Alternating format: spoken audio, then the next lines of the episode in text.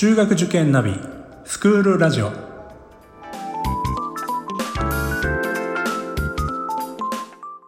スクールナビゲーターののびるです。この番組は中学受験を目指すご家庭に学校の先生からの生の声や受験に役立つ情報をお届けするラジオです。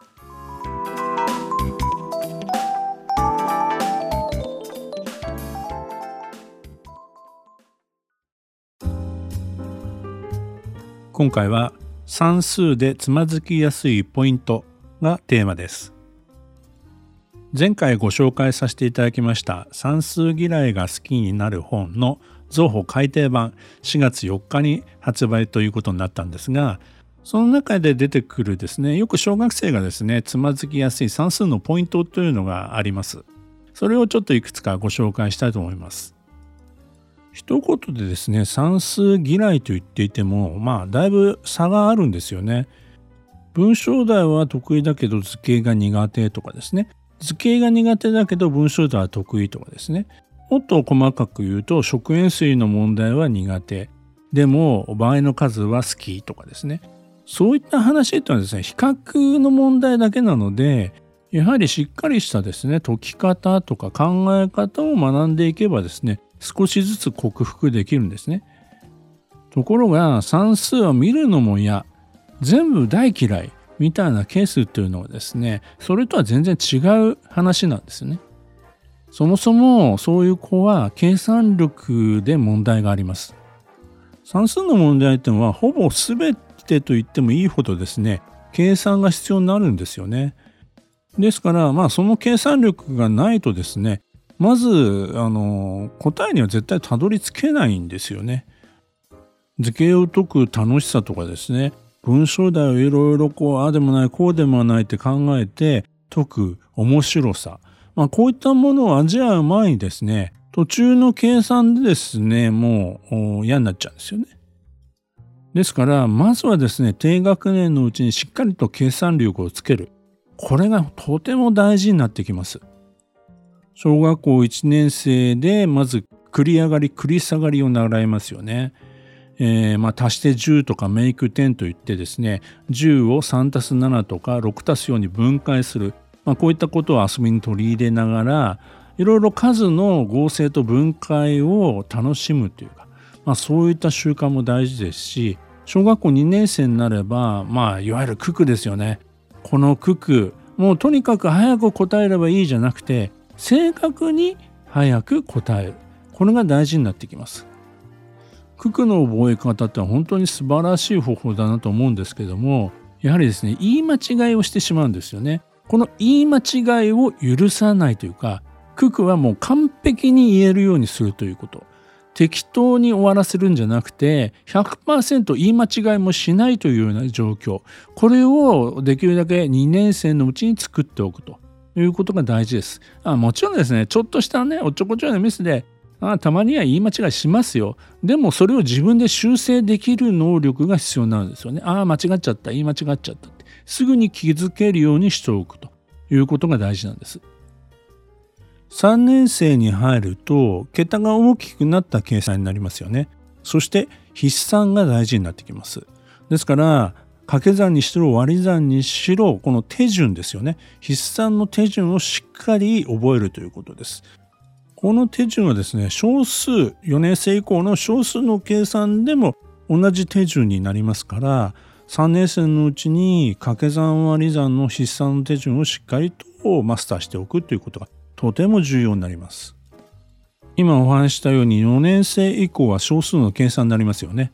皆さんももしかしたら記憶にあるかもしれませんけど小数点の移し方移動の仕方これでつまずいてしまう子がいるのでその前の段階の整数での筆算の手順をしっかり覚えた上で4年生になったらさらにそれに小数点の移動の仕方を覚えるという流れになるわけですよね。ですから3年生での筆算をしかりマスターするということは本当に大切だということになるわけです。それから4年生ではですね3桁割る2桁の割り算の計算が出てきます。この場合ですね小を見立てると見当をつけるということが必要になるんですけどもこの時に役立つのが2桁 ×1 桁を暗算でできる力なんですよね。算数嫌いな子が好きになる本ではですね、この2桁 ×1 桁の私がまあ考えたですね、81パターンの計算を載せております。この81パターンをですね、暗算でスラスラできるようになると、3桁割る2桁の計算もスラスラできるようになります。すぐにですね、あ、この数字を立てればいいんだっていうふうに、まあ、気がつきますので、まあ、ぜひですね、取り組んでいただきたいなというものです。5年生以降になると、まあ、分数の計算がね、中心になりますよね。5年生では通分も含めたですね分数の足し算引き算を学びます。前回の指導要領ではですね分数の掛け算割り算も5年生で一部学んでたんですね。分数かける整数とか分数割る整数。これは今回の指導要領では6年生に移行しています。ですので5年生のうちというのは分数の足し算割り算をしっかりマスターするそして6年生では掛け算割り算に取り組むと。こういうふうになってます。分数の足し算引き算についてはですね、時々気になる子がいるんですよね。それは対分数同士の足し算とか引き算をやってる時に全て対分数を過分数に直してから通分している子。こういう子を見かけます。で、なんでこれ対分数のまま通分しないのって聞くとですね、学校の先生がまず対分数から過分数に直してから計算しましょうというので、まあ、こうしてますって言うんですよ。ただですね、まあ、学校の問題ならそれでもいいのかもしれないんですけどもというのはですね、まあ、過分数に変えてもあまり分子が大きくならない、まあ、そういった問題が多いんですね。でも塾の場合ですねそれをやると非常に大きなあの分子になってしまってますます計算ミスをしてしまう可能性があるんですね。でさらに大きな結果になった特に足し算の場合はその分数をまた対分数に戻さなくちゃいけないという手間があるわけですよね。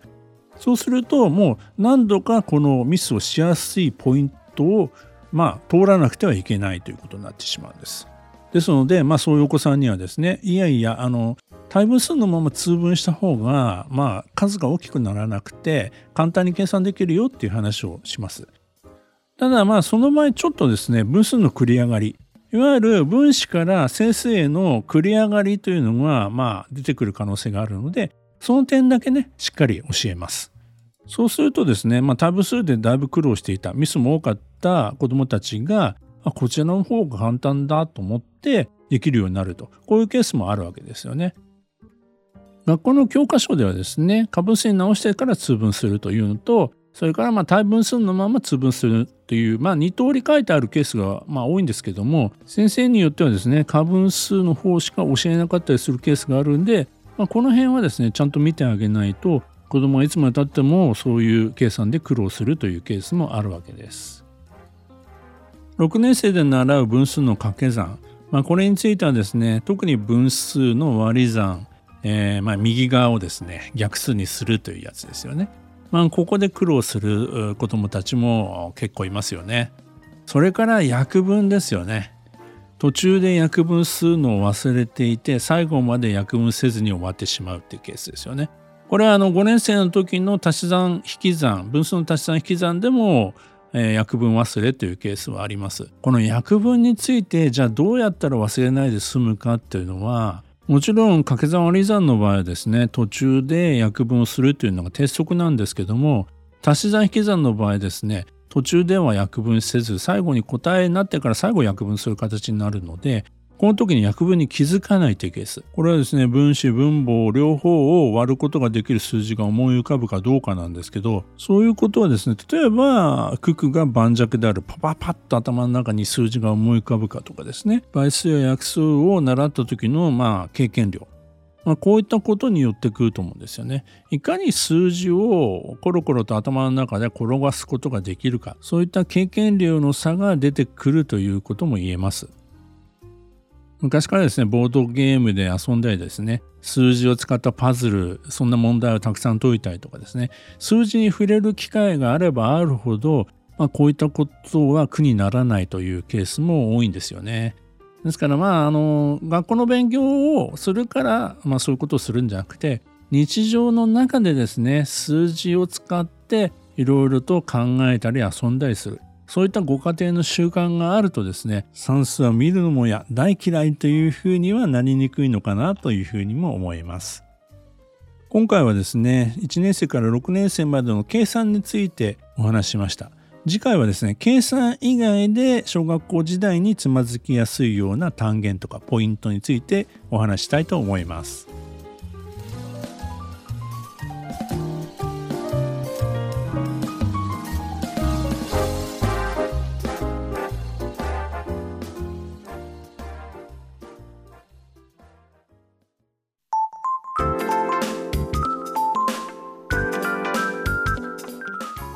スクールラジオでは番組への感想、出演してほしい学校など皆様からのお便りをお待ちしております。また受験に関する質問や相談にもお答えしていきますので概要欄の Google ホームからお気軽にお寄せください。Apple、Amazon、Google、Spotify などの無料のポッドキャストアプリで購読やフォローなどのボタンを押していただくと更新情報が届きますので便利です。それでは次回もスクールラジオでお会いしましょう。